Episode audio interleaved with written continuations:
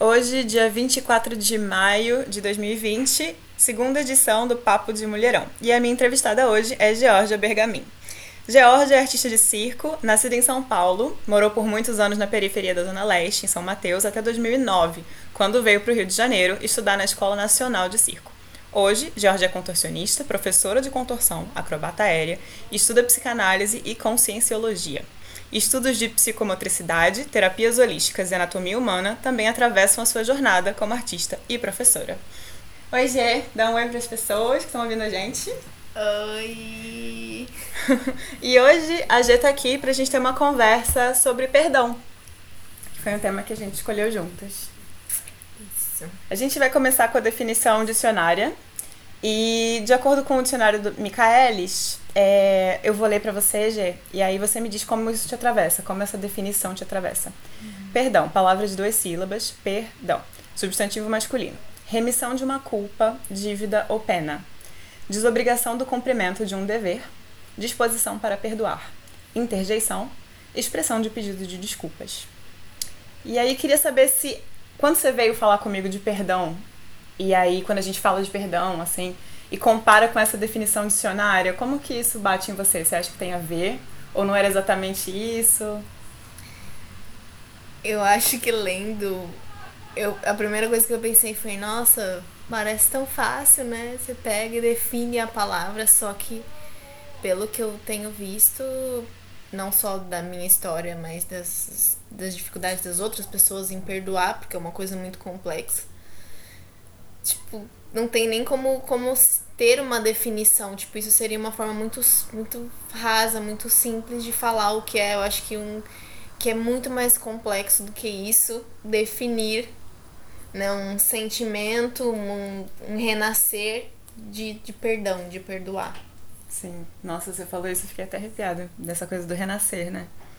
Então, pra gente falar de perdão, a gente tá falando de sofrimento né? Você tá falando de renascer, uma, uma nova pessoa, talvez sem tanto sofrimento, né? E a gente tá falando de dor e dessa coisa da dívida, da culpa de alguém, porque se você está perdoando, está absolvendo alguém de alguma culpa. E queria perguntar como começa a sua jornada, se você estiver né, disponível para falar. O que, que vem antes da sua jornada do perdão? Então, antes da minha jornada do perdão, vem uma história, né, da, da minha infância, de de abuso sexual, estupro, é, violência doméstica, porque eu nasci num, lá na periferia e tudo mais, aí meu, meu pai já era alcoólatra e ele batia na minha mãe e tal, então isso sempre foi o universo, assim, desde que eu nasci. Desde que eu tava na barriga da minha mãe, na verdade. Sua mãe tava apanhando com você lá dentro. Uhum, exatamente. e aí eu nasce tal, meu, eles se separam porque fica inviável para minha mãe manter essa relação, né? Ela se, se separou com o suporte assim da minha família. E quando eu tinha sete anos, ele morreu por conta do, dos problemas, né, autodestrutivos que ele tinha com a bebida e também com as drogas. E aí depois eu tenho meu padrasto que entra na minha vida e aí a história um pouco se repete, porque ele entra na minha vida, ele depois de um tempo ele também começa a beber. Não chega, assim, no meu ver, ele não era um alcoólatra porque ele conseguia ficar sem beber quando ele queria, quando era conveniente para ele. Mas ele também bebia, era agressivo, violento.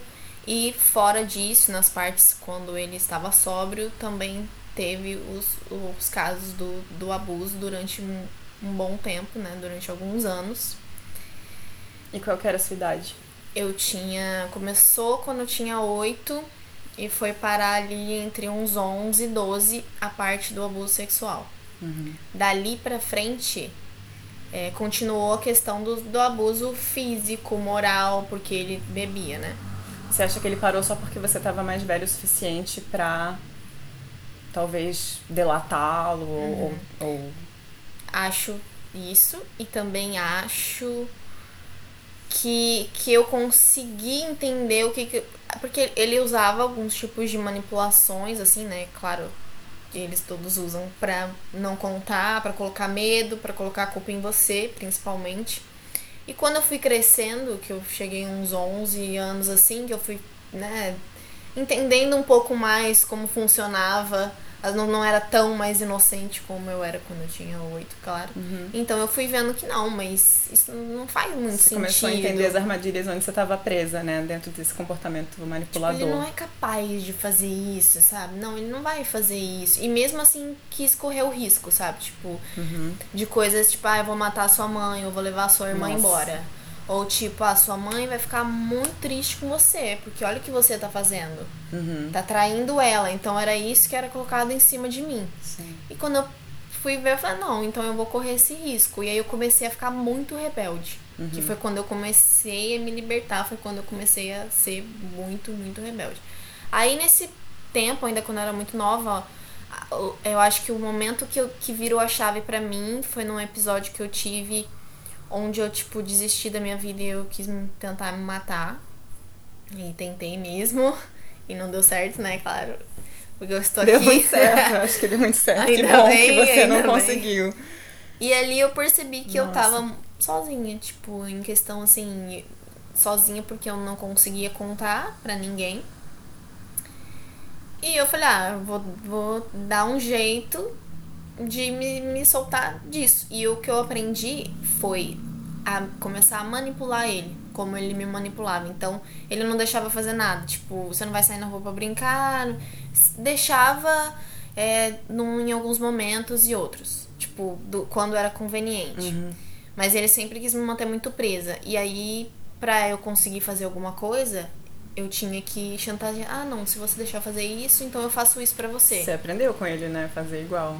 Aprendi, total. Uhum. E, e, foi assim que eu fui conseguindo é, sair do abuso. Ah, se você deixar eu fazer tal coisa, eu faço isso pra você que você quer.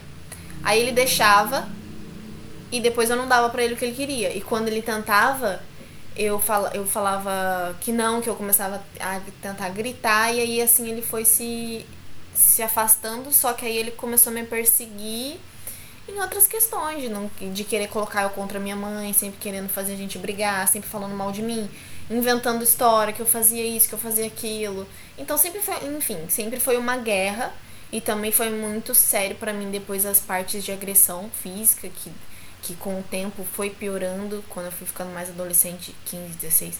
Ele foi ficando mais violento com a minha mãe, comigo. É, eu fui, digamos, apanhando mais nesse sentido. Então isso também foi muito difícil de superar. Tipo, depois que eu comecei a mexer na parte do abuso sexual, é, passou um tempo, aí eu comecei a olhar para esse outro lado. Porque quando você passa por uma coisa que é uma dor muito profunda, muito difícil, às vezes você esquece de outras dores que estão ao redor, que às vezes para você parece nada, porque aquilo foi tão grave, uhum. que as outras coisas você fala, ah, isso aí foi foi nada. Uhum. E aí quando eu comecei a olhar, eu falei, caralho, ele deu um tapa na minha cara, eu caí no chão. Tipo assim, isso é muito sério. Uhum. E a raiva que, que isso provoca, porque é uma sensação de impotência, né? Que eu carreguei também por muito tempo. E aí eu comecei a mexer, mexer nessas coisas. E eu juro pra você que teve momentos que eu achei já, tipo, quando eu era mais nova, que eu tinha perdoado, assim. Uhum. Por quê? Porque eu decidi sair de São Paulo, uhum. vir pro Rio, falei, ué, agora eu fiquei independente, agora, tipo, eu tenho outra vida, outra história. Isso não me afeta mais. Isso... É, não, agora tranquila aí também, depois ele chegou a falecer.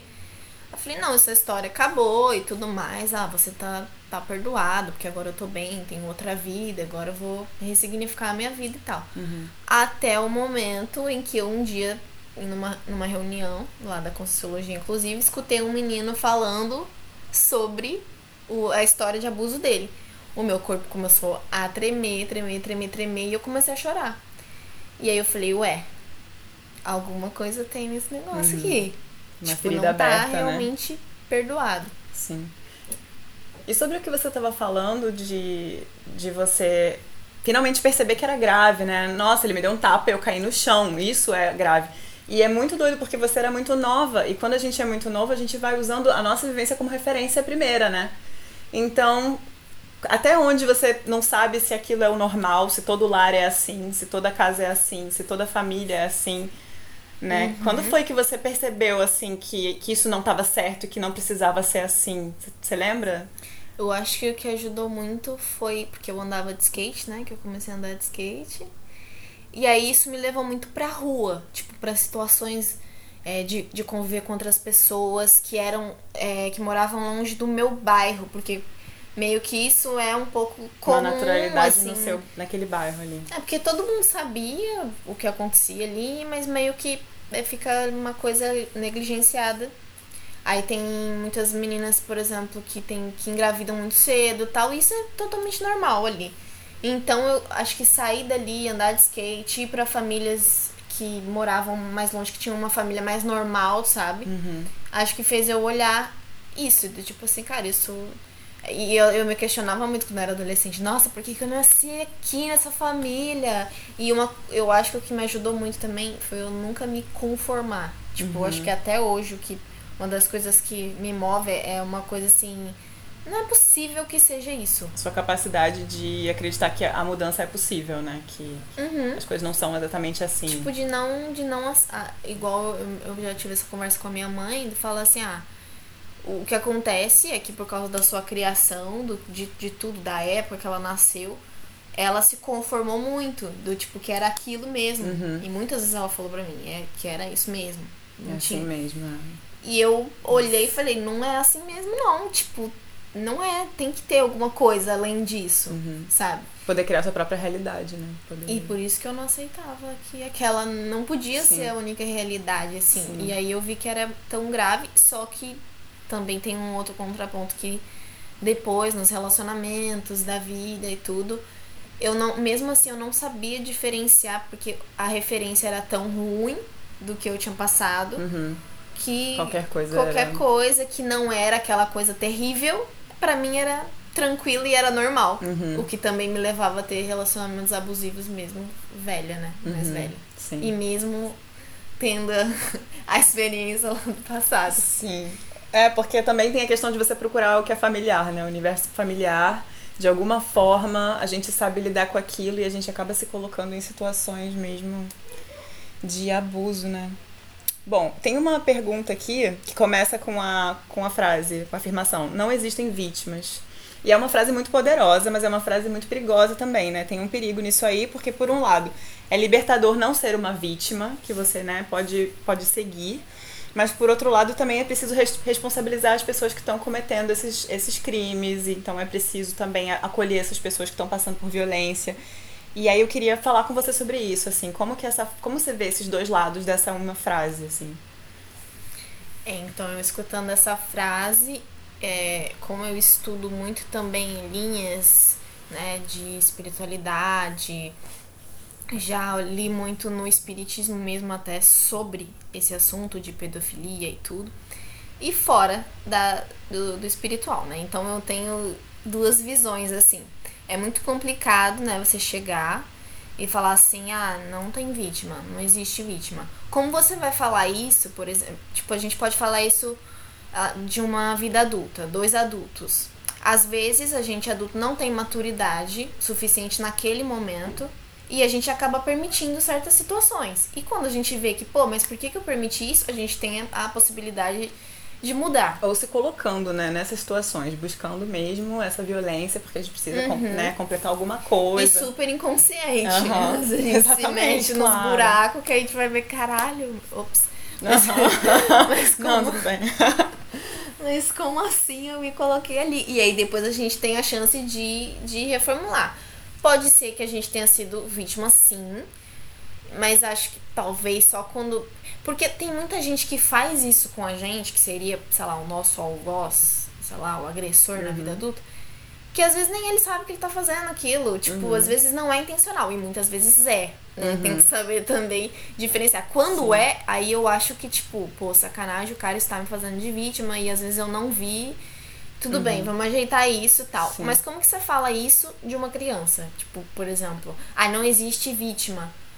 Mas como que fala isso pra uma criança que é vítima de violência? Como que ela não é vítima? Ela não tem outra escolha. Tipo, ela depende de adultos. Não, e essa coisa do. é, existe também um- uma cultura do estupro, né? Que a gente precisa falar sobre isso, que é uma naturalização de que uma menina de 10 anos menstruou e então ela é um ser sexual e ela tem escolha e ela sabe o que está fazendo. Quando você tem 16 anos, você vê aí uns casos de namoro de uma menina de 17 e um cara de 30.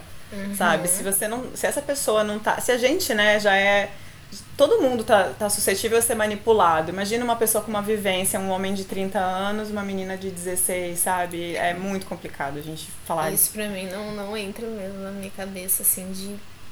Tem, tem muita questão do novinha, né? Tipo, eu tenho pavor dessa Ninfeta, palavra. lolita, novinha. É, é, Tipo, nasceu peitinho e tudo mais, pronto, já tá, já tá ótima. Uhum. Já tá pronta. E culpabilizar a vítima, né? Ué, mas por que, que ele fez isso com você? E a roupa que você tava usando? E é sempre a culpa da mulher, né? E os homens nunca são questionados, né? Sendo que, a- que.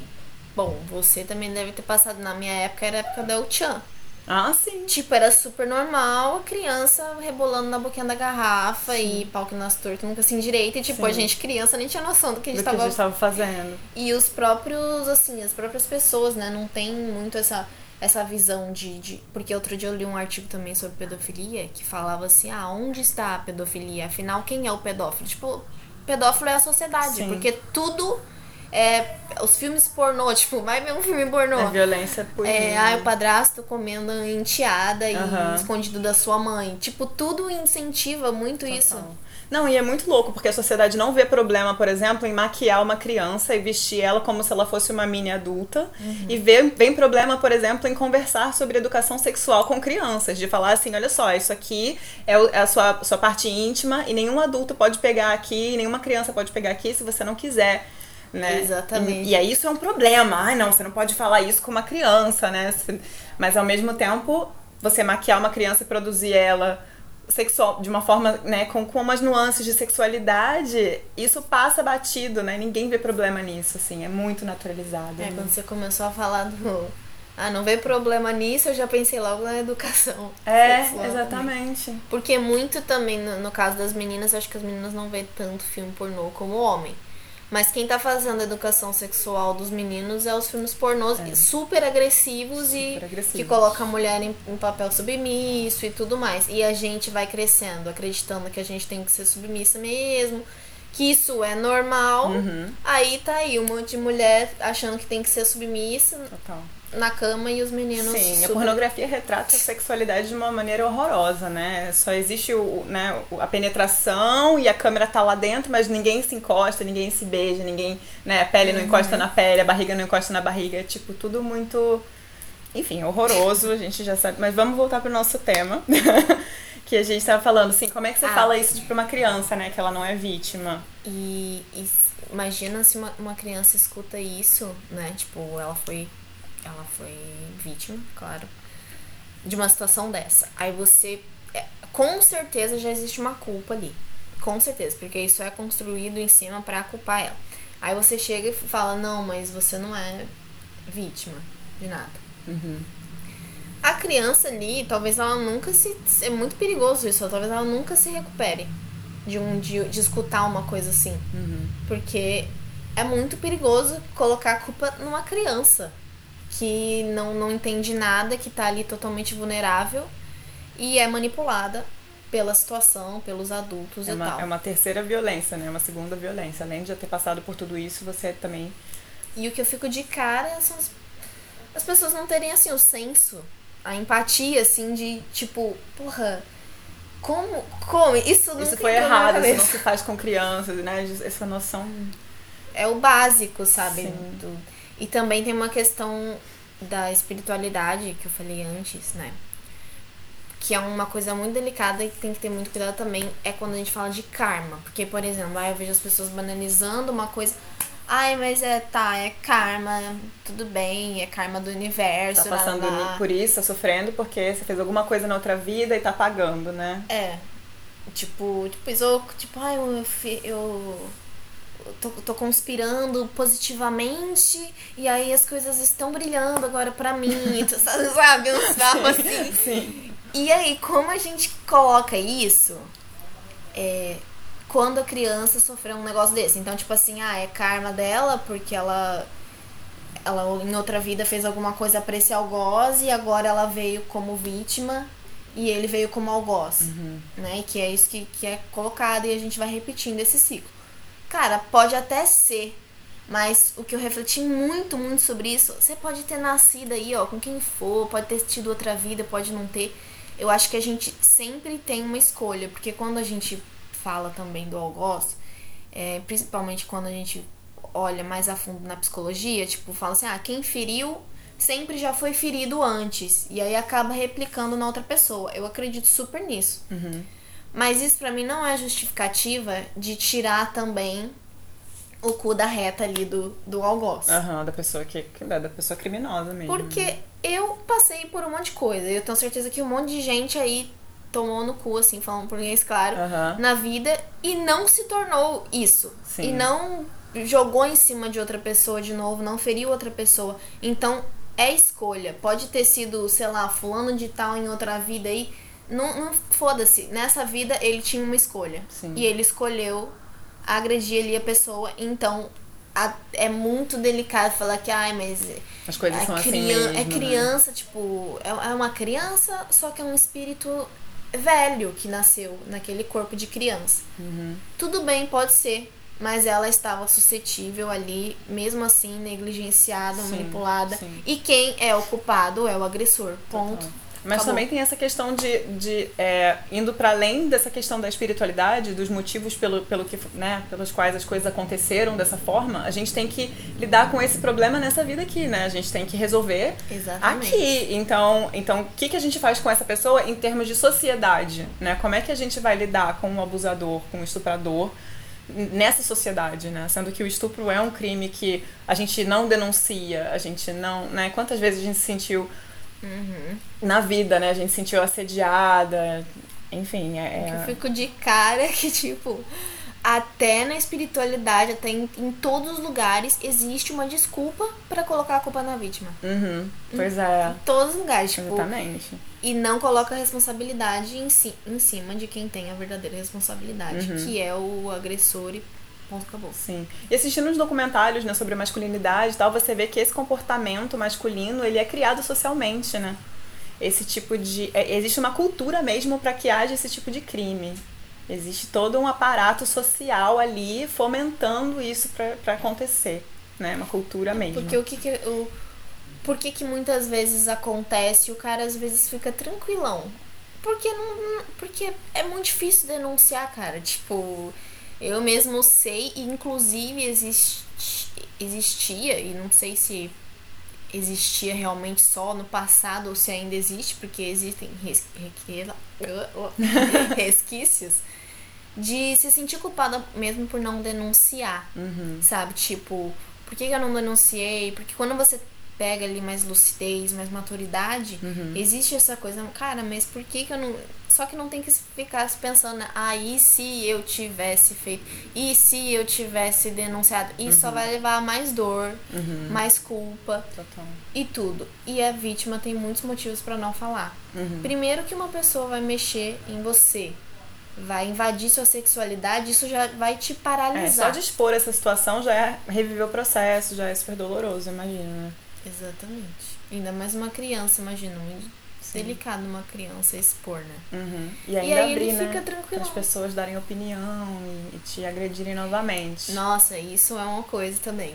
Porque você, quando eu comecei a falar, né? No início eu falava sempre chorando e era sempre uma, uma dor muito grande que hoje já melhorou, claro. Uhum. E hoje não pesa mais como pesava antes, até por causa do processo do perdão. E falar te ajudou muito, né? Eu lembro a primeira vez que você me contou, foi bem sofrido. Foi... Sim, essa eu lembro que eu, Eu que eu lembro, chorei, tudo. Você regrediu, assim, você voltou pra uma menina, era uma menina falando comigo, foi muito doido. Quando você começou a falar, foi, foi muito doido Virou de ver você. É, você regrediu completamente pra aquele momento ali. E hoje você tá bem forte, tá brilhante, universo.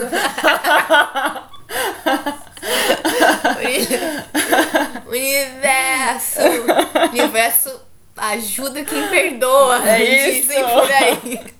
Boa, deixa eu voltar pra cá. Você sente que a sua identidade, seu comportamento foi afetado pelo que você passou? Que essa violência se refletiu nas suas relações? Você já falou um pouco sobre isso, né?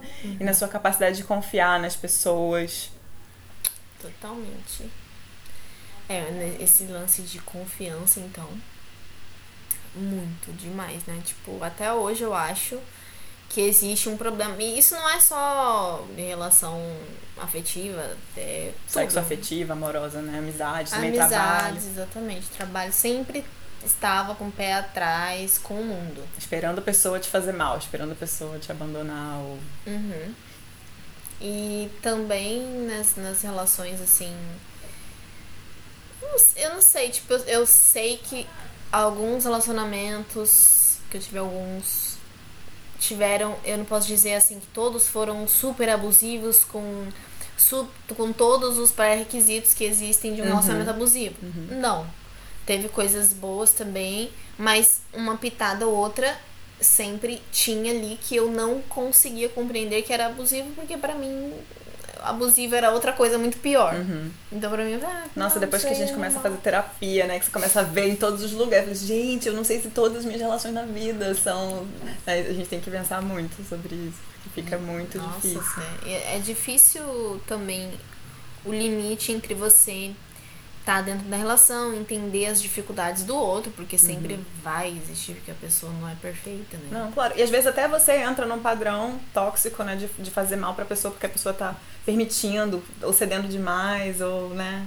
Isso Exatamente. é muito doido também, de observar como o poder, né? Se tem poder, a, a relação já era, né? É, eu acho que essa é a palavra, inclusive, porque eu acho que era esse tipo de padrão que eu trazia de de competição, assim, de controle. Porque uhum. pra não me machucar, eu tinha que estar no controle da situação. Uhum. Então virava uma, um, um, controle mesmo. Eu ficava ali sempre apaisando ali, controlando a situação. E muitas vezes, né, isso você não se entrega de verdade. Aí a única vez que eu falei assim, não, agora eu não quero mais ser assim, porque eu já estava já voltando nesse assunto de abuso. Não, não quero mais ser assim, não quero controlar nada, não quero manipular nada. Porque o que, que eu tava fazendo? Eu tava manipulando a situação igual eu manipulava quando eu estava sendo agredida pelo meu padrasto, né? Sim, por esse mesmo, né? De, uhum, total. E como eu vi minha mãe se dando muito mal, eu falei assim, cara, eu não quero viver isso aí. Então eu tenho que estar por cima, sempre. Aí a única vez que eu abri a guarda, eu tomei no cu. eu lembro. Muito bem essa história. As duas juntas ali em sintonia, até nisso, Nossa, né, amiga? Aí eu tomei no cu, mas foi Muito assim, feio, nossa, lembro. Foi preciso, porque. não, não foi preciso, né? Nunca é preciso sofrer, mas com as dores a gente Sim, aprende a muito. A gente aprende né? muito. Tem empatia, né? Porque eu achava que nunca podia entrar numa roubada dessa.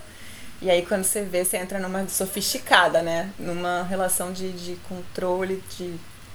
Não, Enfim. e eu vivi ali muita coisa que eu nunca tinha vivido a primeira vez. Uhum. Tanto a, a questão da entrega, quanto essa questão assim. É, que como eu me entreguei a primeira vez, foi como eu, nunca eu nem, nunca ninguém tinha terminado comigo, era sempre eu. então imagina. Bate aqui, amiga. a primeira vez ali, tipo, toma, agora Agora, agora tem que aprender isso aqui, ó, querida. Ó, ó. Mas foi bom porque, né, hoje em dia eu sei o que eu quero e o que eu não quero. Claro. E identifico várias coisas ali que eu estava inocente naquela época para isso. Tá. Mas foi assim, uma aventura.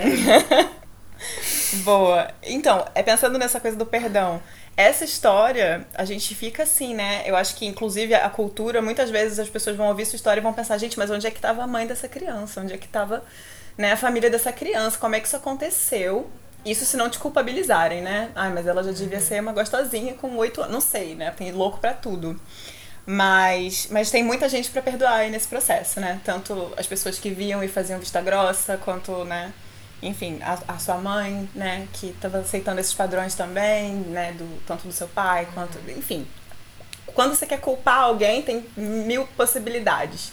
E aí, como que se chega ao perdão de uma ferida tão profunda assim, né? E eu queria te perguntar também sobre a apneia, que é um número de contorção que você criou, que é autobiográfico, falando sobre pedofilia, falando sobre, né, essa sua vivência, esse estupro, esse assédio sexual, esse abuso sexual. Enfim, então essa pergunta complexa para você destrinchar à vontade do jeito que você sentir que Tá. Em questão assim da, da culpa, né? Eu passei, acho que por um grande processo é, de responsabilizar e culpar minha mãe por tudo que tinha acontecido exatamente porque pô ela é minha mãe como que ela não não viu não esteve presente não percebeu e tudo mais com o tempo assim foram um processo, acho que agora de cinco anos, assim. Eu primeiro comecei a conversar com ela, querer tocar no assunto junto com ela, contar pra ela, ó, ele, ele fez isso, isso e isso. E tive que fazer isso mais de uma vez para ela entender o que eu tava falando, porque é muito difícil também, acredito que. Por mais. Hoje pra mim, assim, não importa, é, eu acho, tipo, se ela sabia mesmo, se ela percebeu e não fez nada, ou se ela não sabia, ou se. Anyway, tipo, de qualquer forma, eu acho que ela era muito vítima também, tanto quanto eu, por causa do, do que ela passou e de como era ali o universo ao redor dela. Ela não tinha força e condição nenhuma, ainda mais sem ajuda. Eu também, assim, fiquei muito tempo guardando rancor do resto da minha família, sabe? Tipo, tios, é, etc., que julgavam muito a gente, porque todo mundo tinha essa família normal e menos a gente.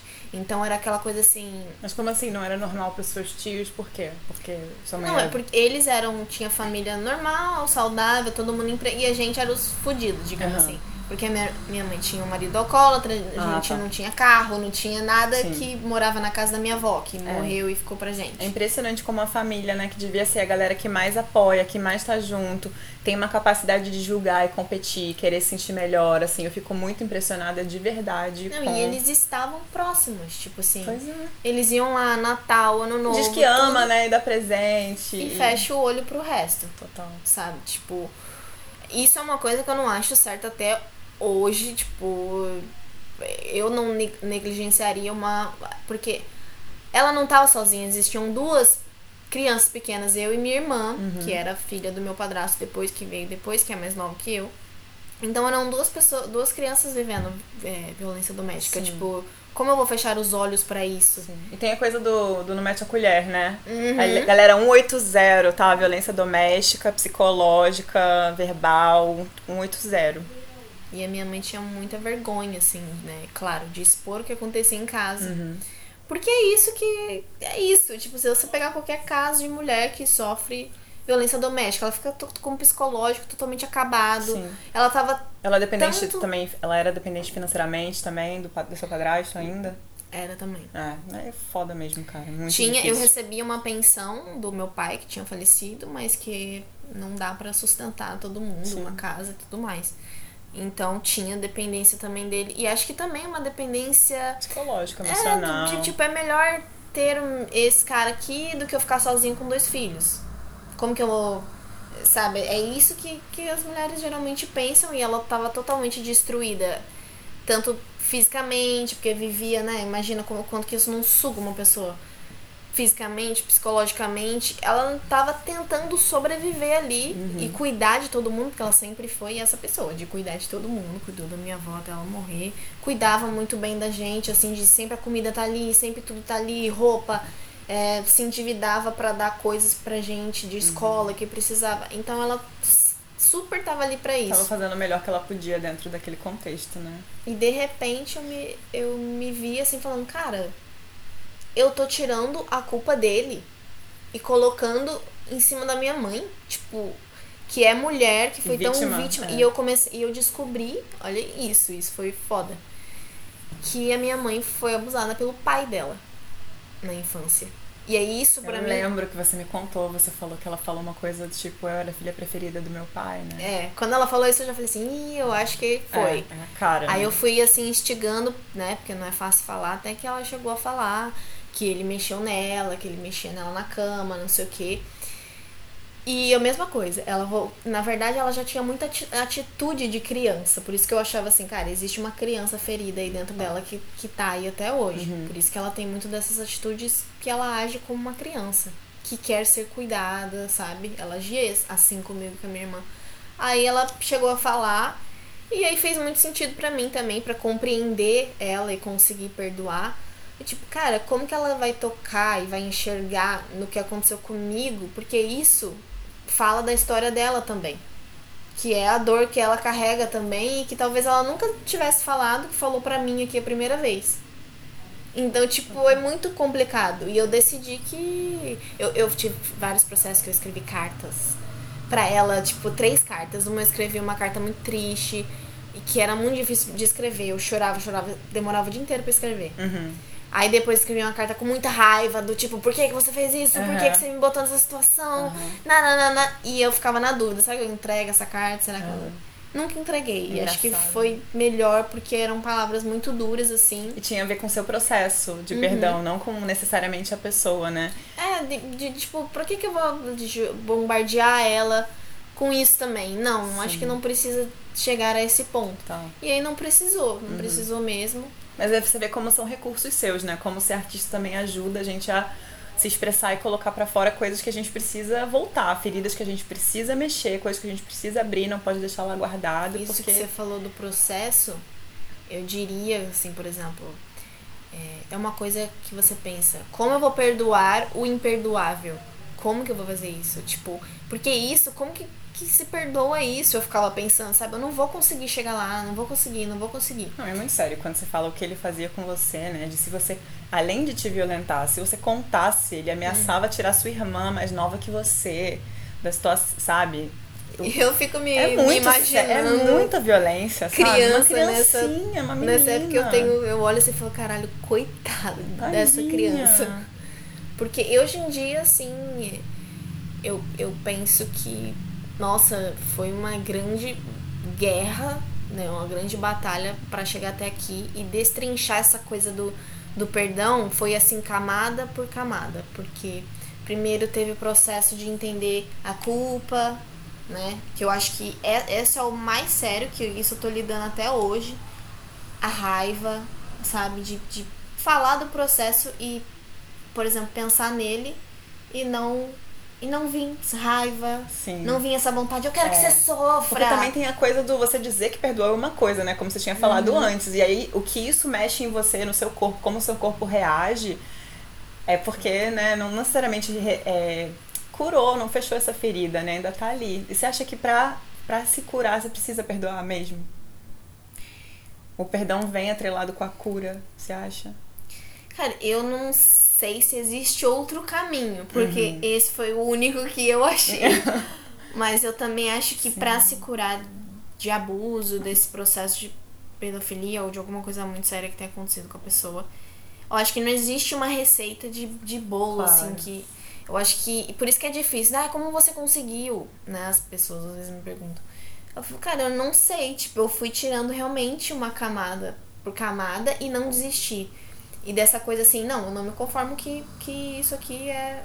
Que é isso. Tem que ter outra coisa. Tipo, não, não é possível que eu vá ter uma repulsa assim disso pra sempre. Não, tem que ter alguma coisa. Porque eu é um tentando. sofrimento ainda, né? Você continua sofrendo. Enquanto você tá com raiva ou, né, ou E às vezes sua vida, assim, vai bem, entendeu? As coisas estão fluindo, a sua carreira. Você Universo! tá vivendo. É, o universo tá te proporcionando vários momentos felizes no, na, na natureza, na cachoeira. Uau! Mas você tá carregando ali uma coisa que tá doendo, sabe? Que tá ali, assim, sempre aquele espetinho ali. Você acredita que isso pode virar uma doença, tipo, de forma somática, né? Virar um câncer, virar um... Inclusive, no período todo que eu tava mexendo nisso e tal, eu tive várias coisas de, de somatização, assim, de ficar com o corpo todo muito rígido, é, intolerância, glúten. Verdade, eu lembro. Sabe, várias coisas foram acontecendo e eu acho. Eu até várias vezes eu pensava eu tinha medo de ter câncer. Eu falava, ai meu Deus, eu vou ter câncer. Porque eu tenho que superar isso, senão eu vou adoecer, vai virar um câncer. É sério, Porque é. o ano passado inteiro, que foi um processo muito, muito, muito forte de perdão, e eu tive muita insônia, não conseguia dormir, enfim. O meu estômago, eu sentia enjoo todo dia. Todo dia eu sentia enjoo. Era uma coisa assim normal. Uhum. Mas é essa coisa de não conseguir processar, de não conseguir digerir, vinha pro meu estômago. Eu não conseguia. Eu queria. E também de querer vomitar, né? De vomitar as verdades. É muito simbólico, né? Botar pra fora mesmo uma coisa que não fez mal, né? É, é um E corpo inteligente. foi isso também, né? Foi vomitar, assim. E foi muito difícil me expor é, longe ali daquilo que eu tava acostumada, né? Eu- cada vez que eu ia apresentar, era. E é, e é uma coisa assim que as pessoas também não estão acostumadas a ver, claro. Uhum. Então, fica um pouco um climão, assim. Aham. Climão, as pessoas não sabem se É o aplaudem tabu, o- né? É o tabu. O truque, O problema do tabu, você não pode falar sobre ele, você não pode nem admitir que pens- pensou sobre ele, né? Então, quando. Ah, vamos falar sobre, sobre violência sexual, sobre pedofilia. É um tema pesadíssimo que ninguém quer. As pessoas querem fingir que não existe, né? Aham. E isso é muito perigoso, porque isso serve aos abusadores, isso serve a, a esses homens, ou, ou mulheres, né? É mais raro, mas enfim. As pessoas que estão cometendo esses crimes, né? Porque se ninguém fala sobre isso, se é um constrangimento, ninguém toca no tema e é como se não existisse, né? Eles têm espaço livre pra fazer, por isso que, que eles fazem, igual a gente falou antes, porque Sim. não vai falar. E as manipulações funcionam porque é criança, e criança acredita no que o adulto fala, criança quer atenção, quer amor. Aí fala, poxa, mas se eu fizer isso eu não vou receber cuidado, eu não vou receber amor. Então ela acaba fazendo o que o adulto fala, assim. e Não é, se- o adulto é uma referência de, de autoridade, uma referência do que é certo e do que é errado. A criança, ela às vezes não sabe reagir a uma coisa, ela olha pra você pra ver como é que Uhum. como é que ela reage àquilo. Ela, ela deve chorar, ela não deve, às vezes de verdade assim, eu já vi isso acontecer, sabe? Assim, Até em sala de aula assim, de teve, eu não sei se eu te contei, teve um caso de uma aluna minha que estava menstruada e ela sujou a cadeira, a carteira da, da sala. E aí eu lembro, elas, elas tinham uns 14 anos, assim, eu lembro de todo mundo olhar pra mim pra saber como elas iam reagir àquilo. Sabe? De tipo, ai, ela deve ter vergonha. Até isso, eu senti que ela não sabia se ela devia sentir vergonha. de- e a minha reação seria o parâmetro. E foi muito bacana isso, porque o que eu fiz foi. Eu falei, é, alguém falou, não, é, o nome da, da menina, eu não vou nem falar o nome da menina, mas enfim, a fulana sujou a cadeira, não sei o quê. E aí todo mundo olhou pra mim, tipo, e teve até um menino que falou, ai meu Deus! Na- um menino. E aí eu falei, não, gente, tudo bem, vamos fazer o seguinte, meninos, lá pra fora. Tirei todos os meninos da sala. E aí eu falei assim, meninas, quem puder vai no banheiro, pega papel molhado pra gente limpar a carteira. Alguém aí tem um casaco absorvente pra dar pra fulana. E aí foi isso, assim, juntei as meninas, todo mundo. Tratei com a maior naturalidade do mundo, não tratei como se fosse um constrangimento. E eu, nossa, foi tão bacana, porque isso passou de uma maneira tão natural, tão tranquila. Depois o menino que tinha feito o escândalo voltou pra sala, pediu desculpas.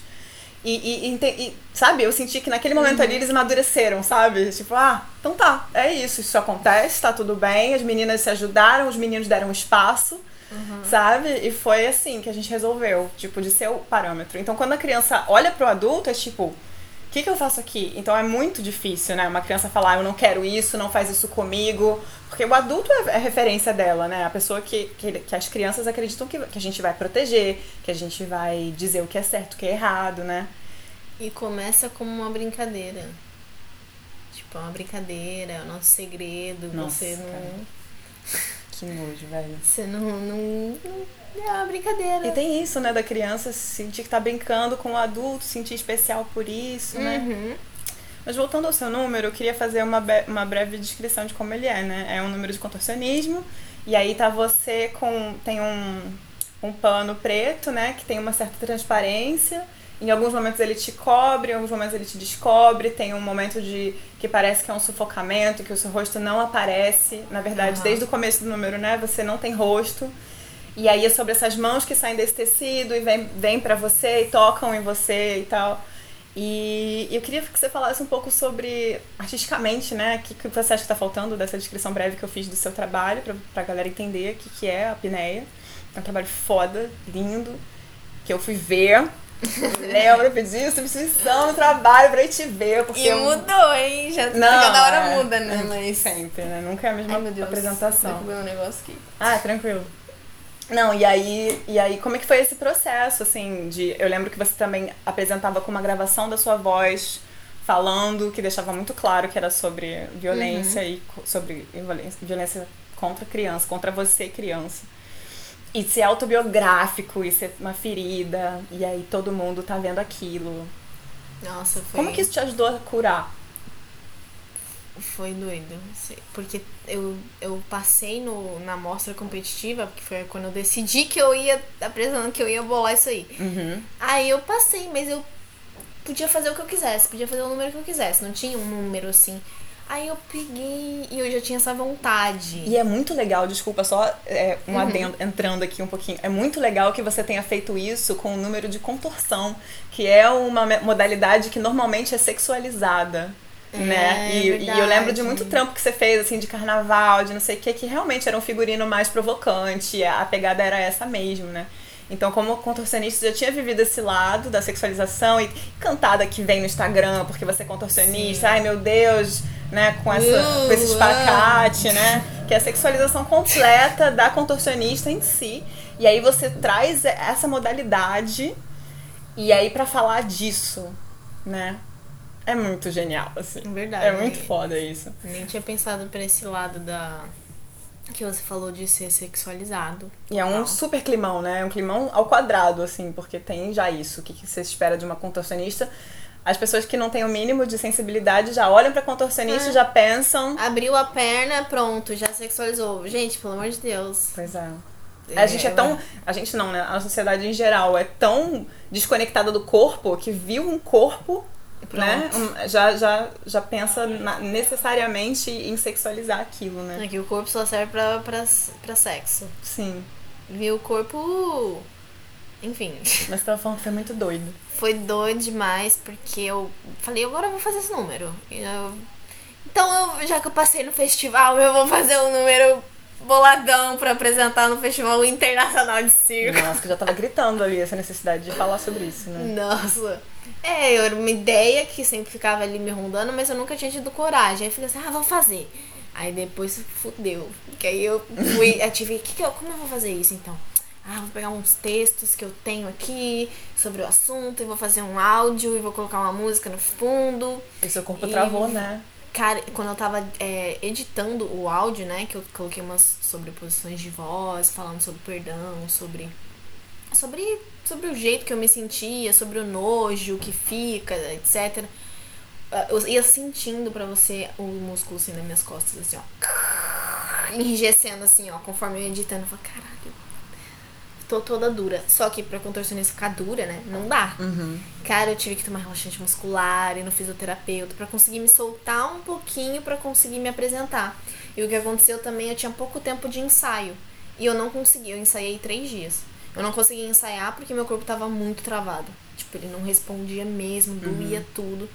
Eu tive pouco ensaio, assim, tecnicamente o número para mim não foi bom, porque na parte técnica, porque o meu corpo não tava ali 100%, mas totalmente compreensível por causa do, do processo, né? Claro. Do, do que aquilo era muito mais do que um número para mim. Sim, você estava exposta de todas as maneiras, né? O número de contorção, a sua história, a sua voz, as suas palavras. O, o, lance do que as pessoas esperam da Georgia. Uhum. As pessoas que já conheciam a Georgia. O que, que esperam da Georgia. Sim. E aí, de repente, eu apareço no palco com tecido preto cobrindo a minha cara. Uhum. Assim, sensacional, né? Sim. Totalmente o oposto. Eu tentei usar uma roupa também que não chamasse.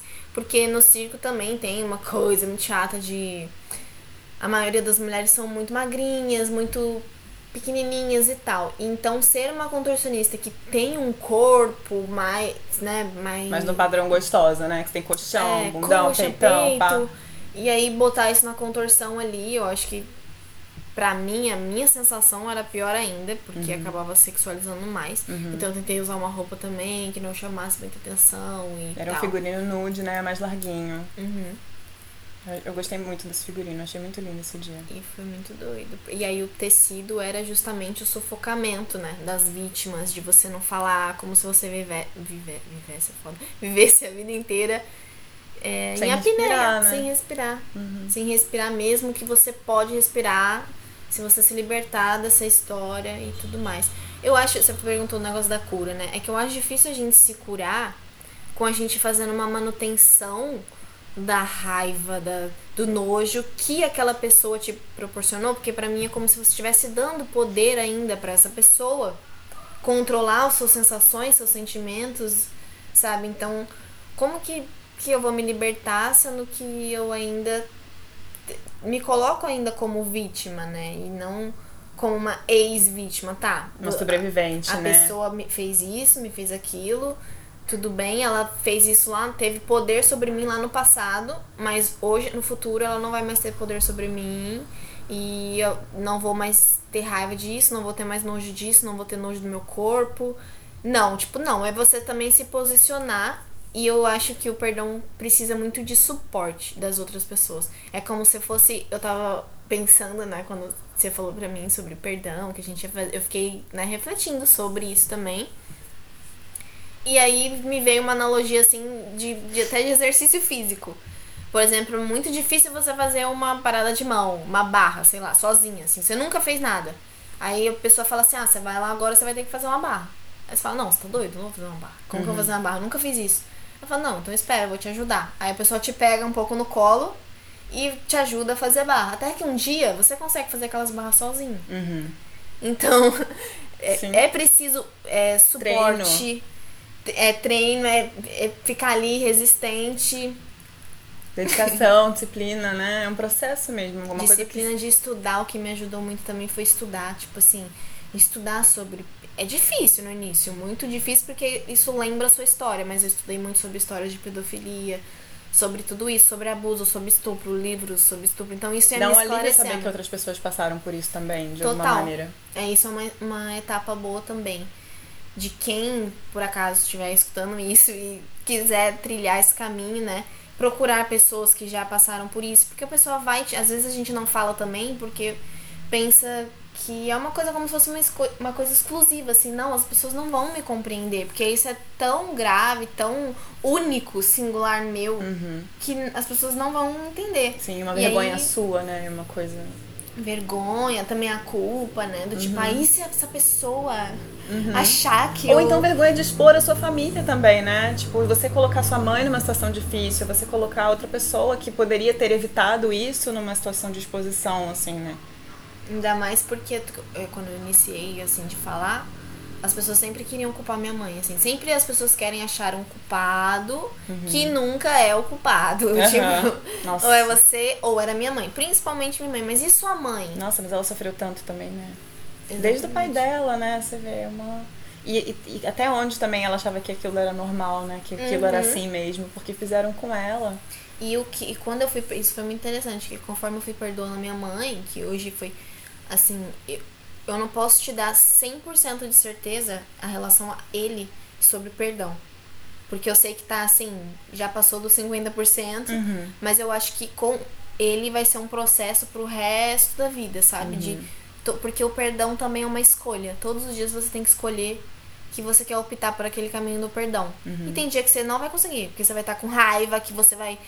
Não, hoje eu não quero isso. Hoje é, eu gatilho quero... também, né? Os gatilhos são os gatilhos, exatamente. Você, tá, você volta pra situação, né? Você, quando você vê, você, você tá lá de novo vivendo a mesma coisa. É bizarro. O gatilho é uma tecnologia e às vezes do você cérebro. acha, uau, eu tô arrasando. Aí daqui a pouco... É. Basta Pum, ver uma foi. cena que você... Caraca, sou eu, tô, tô vivendo aquilo. Nossa. E aí é um processo de sempre. Mas com ela, assim, pra mim, eu me sinto totalmente zerada por ter conseguido compreender é, o lado dela o lado dela de vítima também. Eu acho que ela teve responsabilidade em grandes coisas, porque ela não conseguiu ter maturidade para agir diferente. Mas não acho que foi uma. Porque quando eu fui perdoando ela, eu fui lembrando, olha que doido, porque você foca tanto na, nas, nas, nas coisas ruins a mais, que eu fui lembrando das coisas boas que ela. Caraca, mas olha como ela cuidou de mim também por outro lado. Isso que você falou hoje para mim, que ela sempre deixava comida pronta, roupa pronta. Eu não sabia, você nunca tinha me falado. E eu achei uhum. legal que você falou hoje. Eu falei, nossa, eu não sabia desse lado. Né? Você falou que. Pois é. É. Pra você ver que doido. Uhum. Porque pra mim é como se tivesse anulado isso. E eu fui olhando assim o, e o quanto ela. Por que, que ela também, na minha visão, tomou tanto no cu, né? Porque ela sempre foi muito de doar, de se dar muito mais para os outros e ela tá nem aí, tipo. Porque isso também é ensinado para as mulheres, né? Que a gente tem que se deixar passar por cima e servir a todo custo, servir todo mundo menos a gente mesmo. E ela é uma pessoa muito boa, ela ajuda a minha tia até hoje, ela sempre dá suporte para todo mundo, cuidou da minha avó que ficou cega, ela dava comida na boca da minha avó, cuidava da gente pra caramba, uhum. sabe? Sempre, até dele, dele mesmo, ela sempre tava ali. Claro é, preocupada também com, quando ele, ele morreu, ficou doente antes, ela que cuidou dele, levou ela. Então ela tinha isso de até mesmo eu acho, também essa é uma viagem minha, pode ser uma viagem, não sei, né? Uhum. Ela podia até mesmo se doar e querer cuidar muito dos outros pela culpa que ela sentia que foi colocado nela por causa do, do pai. Sim. Então eu sempre tenho que dar pros outros, deixar os outros fazerem comigo isso porque eu mereço isso. Porque, Aham, porque eu, deixei sou- tanta coisa ruim acontecer, né? Que eu tenho que pagar por isso pra sempre, assim. Até E é muito ponto. doido, porque eu, eu sinto que depois que você faz terapia, isso pra gente fica mais elaborado. A gente consegue colocar em palavras, a gente consegue É. ver, não, isso aqui que eu tô sentindo é culpa, isso aqui que eu tô sentindo é raiva. Mas uma pessoa que não tem esse contato, não faz esse estudo, às vezes nem sabe o que tá sentindo. Não sabe dizer se é culpa, se é remorso, se é raiva, se é. E aí fica só uma dor quietinha ali que você vai entubando e olhando pra outras coisas e de repente botando uma droga por cima, botando um- uma distração, né? Porque não quer lidar com aquilo, porque só incomoda e, e- e é muito difícil, né? Você acha que a sua mãe começou a se olhar mais assim, começou a se curar também? Acho super. Depois que a gente começou a falar sobre isso, né? Teve várias conversas difíceis. A última, principalmente, porque eu tava um ano sem vê-la e tal. E aí eu, teve, eu tinha muito medo de magoar ela também, de falar por que, que eu não queria ver ela, porque eu tava nesse processo de perdão e tal. E aí eu cheguei um dia e falei pra ela, eu não consigo, e aí, porque eu acho isso e isso, porque você fez isso e isso, coloquei algumas coisas assim. E aí a gente teve uma. Ela me falou várias coisas assim positivas, é, colocou ali na, na mesa, assim, várias coisas. Mas quando você falou, você também não falou de um lugar de agressividade nem de raiva, você falou também com uma com amor, assim. com amorosidade já. Eu acho que isso faz muita diferença também por o perdão, né? Tipo, você tem que ver a outra pessoa, no caso da minha mãe, né? Não no caso dele, porque no caso dele eu nunca consegui compreender. Porque é aquilo, né? Ele pode ter sido ferido e tudo mais, mas ele era uma pessoa, tipo, quando se fala do perdão, ah, tenta achar um ponto positivo na pessoa. Eu não consegui achar coisa positiva nenhuma nele. Era uma pessoa realmente amarga, ruim, ignorante, que era muito abusiva em todos os sentidos. Vejo também que ele era uma pessoa Muito muito, ferida, né? insegura, Aham. totalmente inseguro, que precisava fazer o- as mulheres, principalmente, e ele acabou caindo numa casa só com mulheres, passar por, por isso pra ele se sentir firme, o machão, né? Uhum. Então tinha uma coisa ali também muito triste, que aí nisso que você. Ele, às vezes ele sentia várias coisas que ele nem sabia o que, que era, só cuspir em cima dos outros. Uhum. E na terapia eu consegui ver isso com, com, minha, com a minha mãe e fui vendo a transformação dela, que também foi muito legal. Tipo, toda atitude que ela tinha infantil, que eu te falei, né? Que ela, Que havia uma inversão de papéis, né? De você às vezes Total. ser a mãe dela, né? É, ela, ela procurava muito por isso inconsciente, assim, eu até fa- cheguei a falar pra ela. Isso, e eu vi que ela não percebia mesmo, era uma carência mesmo. Porque você imagina, a pessoa nasceu pobre, ela conta que ela passou fome e tudo, cheio de irmão, 14 irmãos lá. Não tem atenção. Abusado Teve que pai. servir aos homens desde cedo, porque ela conta que passava a camisa do- dos irmãos e não sei o que, que tinha que fazer tudo pros irmãos. Né? Tipo, ser empregada ali do- dos irmãos. É. E o pior é que a cultura é tão, é tão escrota que você é ensinado também que as mulheres não são um refúgio, não são uma rede, elas são rivais. Então você fica completamente sozinha, né? Uhum. Tentando que lidar ali com a predileção dos homens, que também só vão massacrar a gente, né? Porque estão ali para ser servidos, então é muito, é muito escrota a cultura, nossa. E depois ela foi casada ali, naquela história ali, duas vezes naquele, naquela coisa. Uhum.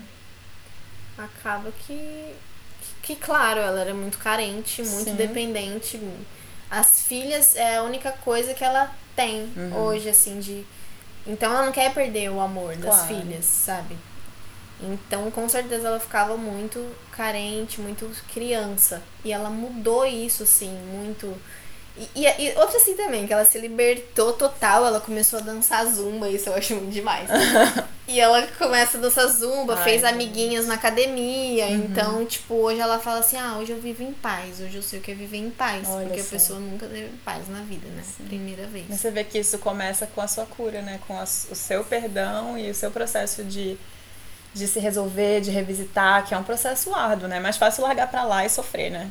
Na E o- real E o é. negócio que, que a gente não falou, né? Podemos falar só um pouco por cima. Quando eu contei pra minha irmã, porque minha Uhum. irmã é filha dele. Nossa! Como é que foi isso? Então, tipo, por um lado foi muito, muito, muito pesado, até porque eu falava, caraca, eu esperei ela crescer esse tempo todo pra, pra ela, né, ser mais adulta pra, pra conseguir conversar, não, não...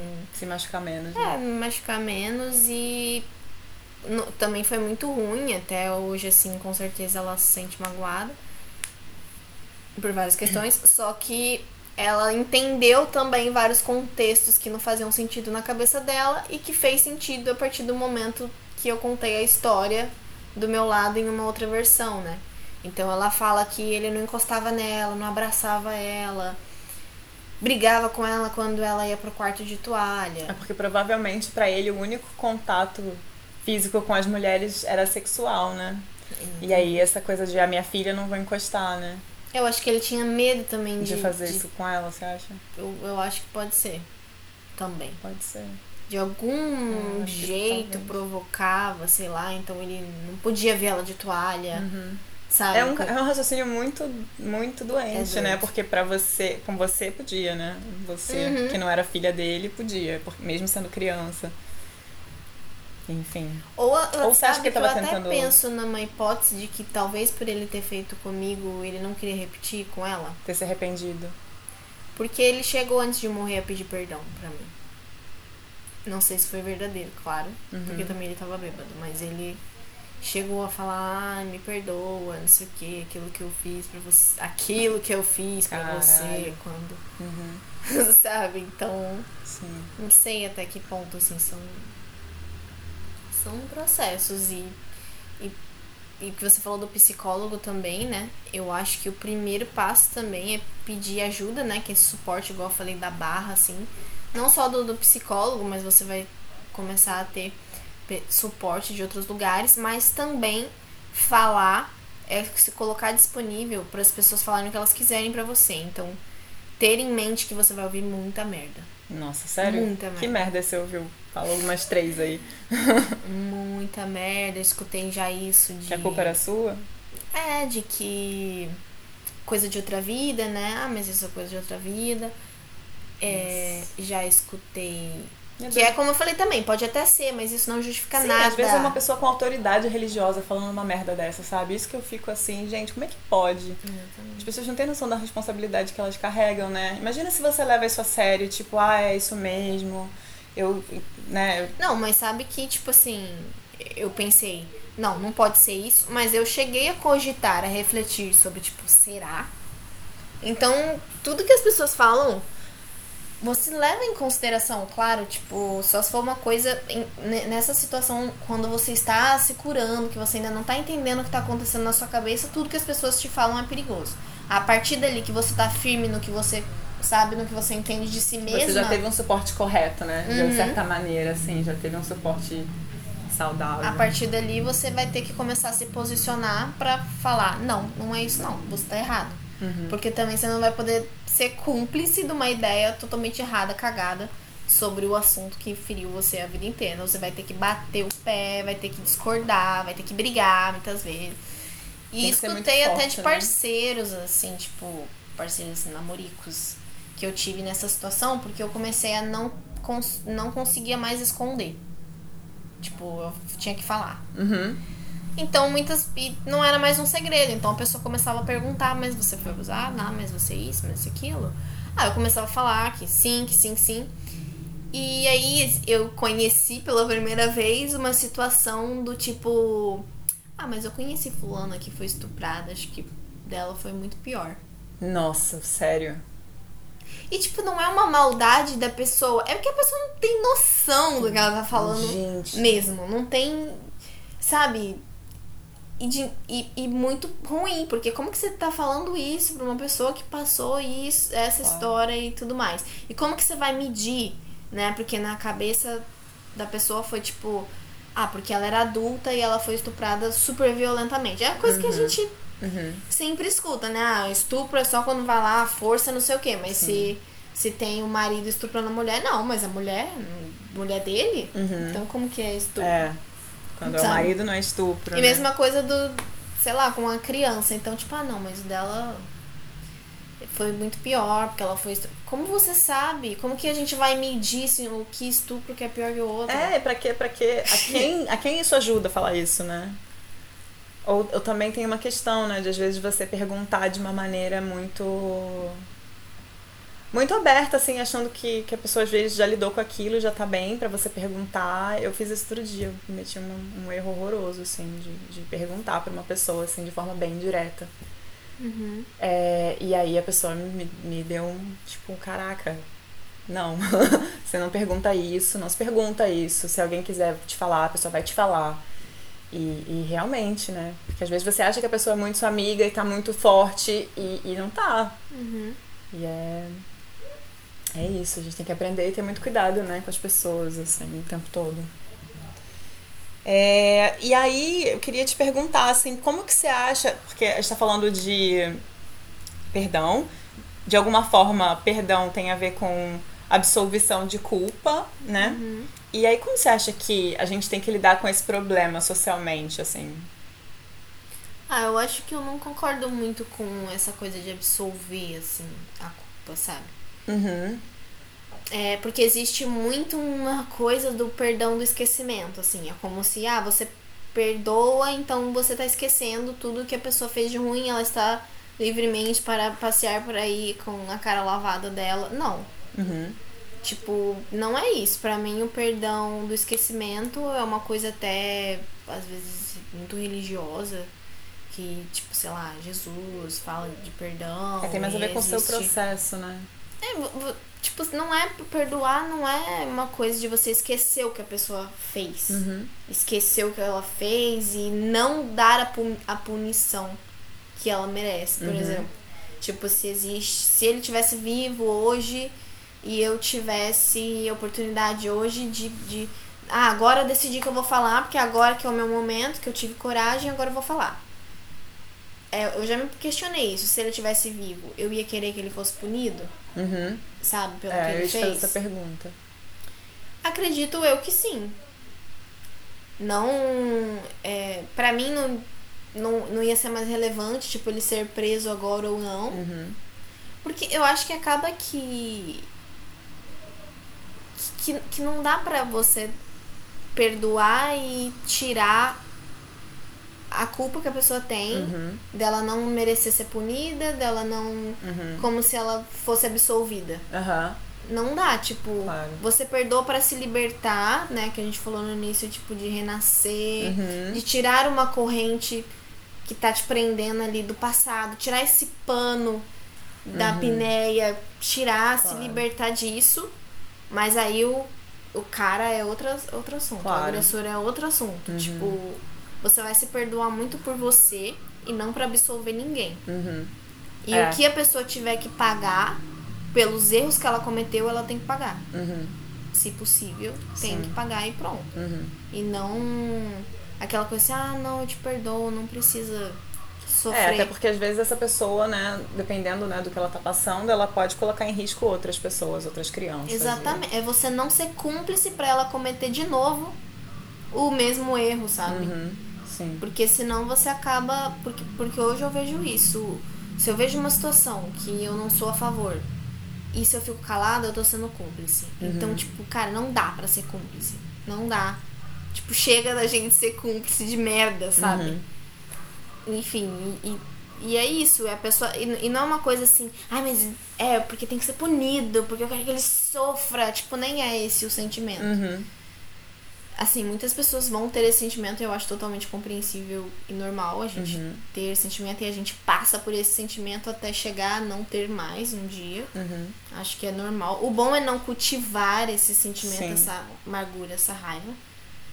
Mas não é porque ele merece isso, que Sim. merece aquilo.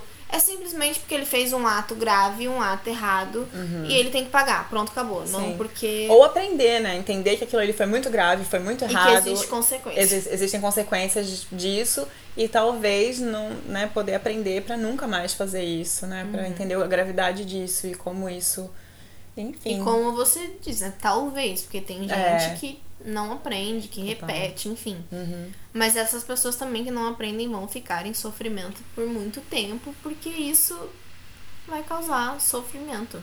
Porque, sabe o que eu pensei também? Imagina assim, a vida dele, que ele teve. Cara, sei lá que infância que ele teve. Eu sei que ele estudou, tipo, até a terceira série, na, trabalhou na roça, não sei o que, sempre trabalhou muito. Uhum. Sempre pobre e tal, aí virou alcoólatra tudo mais. E era uma pessoa que não tinha amor. Uhum. Porque ele tinha ali. Pode ter sido, sido, casado, ter ficado com a minha mãe. Não que isso justifique, né? Mas enfim, também uma pessoa que vinha de muito sofrimento, né? Sim, vinha de um sofrimento, não tinha amor da minha mãe, não tinha amor de ninguém, porque na verdade a relação que ele mantinha com as pessoas não era de afeto, não era de amor, era só de, de poder, Controle. né? De, de querer se sentir o grandão em cima dos outros. E ficou doente, morreu numa condição ali triste, deplorável de, de ter ficado doente, passado tempo no hospital tal. Morreu e essa pessoa morreu sem sabe, de ir do trabalho e beber e vai para casa e torturar os outros. Vai ali e, isso, e só isso, só isso, a vida inteira. Imagina uma pessoa ver isso a vida inteira. Sim. E, e talvez, como, assim como você, né, que só conhecia aquele universo ali, até que você começa a andar de skate e vê que outra realidade é possível. Uhum. Né? Então, até onde também, que realidade que ele conheceu, né? Pra estar tá só repetindo esses padrões, assim. Não que nada justifique, né? Nada uhum. justifica, nada é desculpa para fazer o que ele fez mas, né, a história dessa pessoa, como é que essa pessoa se tornou essa pessoa, né? Uhum. Isso é uma coisa muito curiosa e, e acho que é isso também de, na periferia, principalmente, assim, nos lugares mais pobres, falta muita opção. Você acaba conhecendo aquilo ali, se acostuma com aquilo ali e vai sobrevivendo do jeito que dá, e você tem que comer, tem que trabalhar. Sim. E não tem opção, não tem informação, assim, hoje a gente tem a internet que chega mais fácil a informação mas não tem informação, não tem muita oportunidade, então a pessoa fica rodando ali em círculos naquela, naquela vida ali. Agora, pra mim que fui, que fui a vítima, eu ainda consigo ter uma vida de amor, sabe? Tipo, eu ainda não vou fazer ainda 30 anos e tô nesse processo assim, jovem, que consigo ter energia, saúde para fazer um monte de coisa, então eu olho para ele assim e falo, ok, a pessoa morreu nessa situação sem amor, sem nada. Uhum.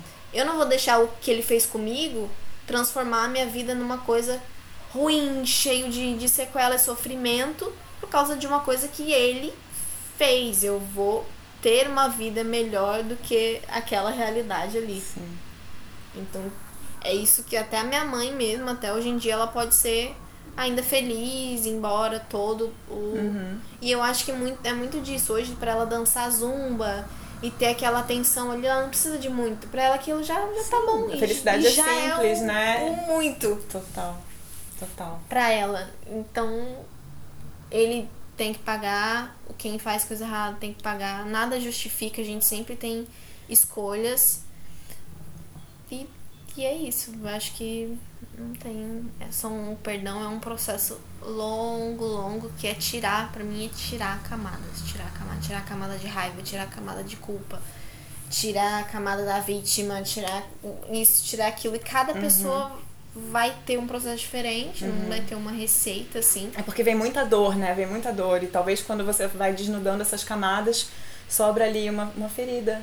E aí a gente cuida dela. Uhum. Que tá enterrada embaixo de todas essas, né? Camadas todas. E aí quando você pode tirar essas camadas para poder finalmente botar um, né, suturar, fazer um costurar, um ponto, dar um ponto ali naquela ferida aberta. Que dói muito, né? Dói através dessas camadas assim, de uma maneira insuportável, porque é uma ferida abafada, ferida quente, é, e às tá ali você não consegue nem chegar até ela, é. porque ela tá tão abafada que você não adianta, ah, eu quero resolver não vai resolver fácil se você não tirar essas camadas. todo esse processo é super doloroso também, né? Mas Demais. muito libertador também, né? Pelo visto. Gê, muito obrigada. Foi uma conversa maravilhosa. Em um minuto vai começar o panelaço contra o Eita, Bolsonaro. Contra o Bolsonaro. quero te perguntar se quer dizer mais alguma coisa para finalizar. Ah, acho que eu quero dizer que eu apoio o perdão e que eu apoio que todo mundo que tem uma dor gigante que possa se curar e que possa ter suporte, fale com pessoas que já passaram por isso para ter motivação e saber que não é fácil, mas que é possível, porque eu acho que também existe coisas assim, tipo, artigos de psicologia, tudo. Ah, a pessoa fica com sequelas para sempre. Não, não aceite falar isso. não tem processo para sempre. Uhum. Vai conseguir se reestruturar sim, ter uma vida digna sim, como todo mundo. Relacionamentos saudáveis, é, é isso, alegria. Relacionamentos saudáveis, alegria, universo. Universo! Ai, amiga, é isso. Maravilhosa. E é isso. Só agradecer também, né? Pelo, pelo bate-papo, pelo sucesso, né? Eu, sei que tá no início, sucesso no podcast. Sim, vamos juntas. Muitas conversas interessantes. Vamos juntas. Brabíssima você, mulher. Muito potente, muito maravilhosa. Vocês não estão vendo, mas a gente, A gente tá, tá se se abraçando. abraçando. É proibido, viu? Ai, não, mas a gente- enfim, tá tudo controlado, gente. Tá tudo bem. Então é isso. Esse foi o segundo episódio de podcast com essa é, convidada ilustríssima, uma super artista, uma grande amiga, uma grande irmã de caminhada, de alma e uma amiga pro resto da vida. Espero que seja bacana pra todo mundo e esse foi o nosso papo de mulherão.